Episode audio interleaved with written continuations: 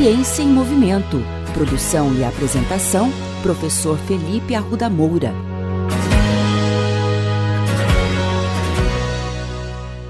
Em diversos programas da nossa coluna Ciência em Movimento, vocês puderam verificar a importância do exercício físico para colhermos os frutos de uma vida mais saudável e de melhor qualidade. O que pouca gente sabe é que a ciência também tem mostrado a importância do exercício físico para ajudar no tratamento de dependentes químicos. De acordo com o Escritório das Nações Unidas sobre Drogas e Crime, estima-se que aproximadamente 5% da população adulta global tenha usado drogas pelo menos uma vez no ano de 2015. Ainda mais preocupante é o fato de cerca de 29 milhões de pessoas, aproximadamente, ou 0,6% da população adulta global, sofrer de transtornos relacionados ao uso abusivo de drogas. Isso significa que o uso é prejudicial ao ponto delas experimentarem a dependência de drogas e necessitarem de tratamento. No Brasil, os dados também são alarmantes.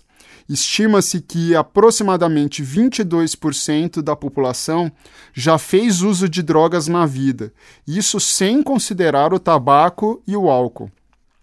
Um estudo pioneiro na cidade de Londrina, realizado pelo grupo do professor Hélio Serassuelo Júnior, do Departamento de Ciências do Esporte da UEL, avaliou o efeito de um treinamento físico para auxiliar pacientes a superarem a dependência química.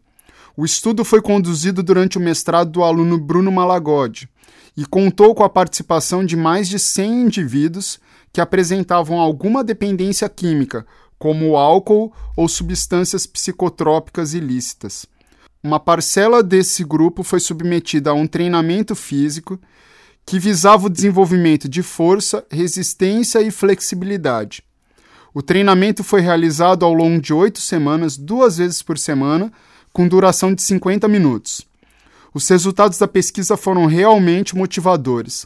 O programa de exercícios físicos mostrou melhorias na aptidão física e no equilíbrio corporal. Alguns pacientes ainda apresentaram melhora no quadro de estigma internalizado, ou seja, a forma como o indivíduo se torna consciente dos estereótipos negativos que as pessoas endossam e concorda pessoalmente com esses estereótipos, e ainda aplica esses estereótipos a si mesmo. O processo de internalização do estigma torna-se central para as condições psicológicas desses indivíduos, gerando diminuição do autoestima, da autoconfiança e da autoeficácia, percepção de descrédito, sentimentos de vergonha, culpa, angústia, raiva ou autorreprovação. Os efeitos positivos do treinamento podem ser explicados pela produção de endorfina, que desencadeiam as mesmas sensações que a droga, como bem-estar, prazer e alívio às sensações de desconforto. Obviamente, os efeitos do treinamento podem variar de paciente para paciente, em função do grau de dependência química, das características da substância ingerida e há quantos anos o paciente apresenta essa dependência. O mais importante é que o paciente entenda a importância de se ter um acompanhamento de uma equipe multidisciplinar formada por médicos, psicólogos, psiquiatras, nutricionistas e também profissionais da educação física.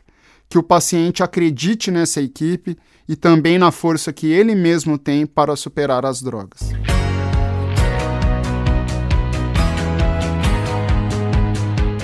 Ciência em Movimento. Produção e apresentação: Professor Felipe Arruda Moura. Contatos com essa coluna pelo e-mail ciênciaemmovimento.el@gmail.com.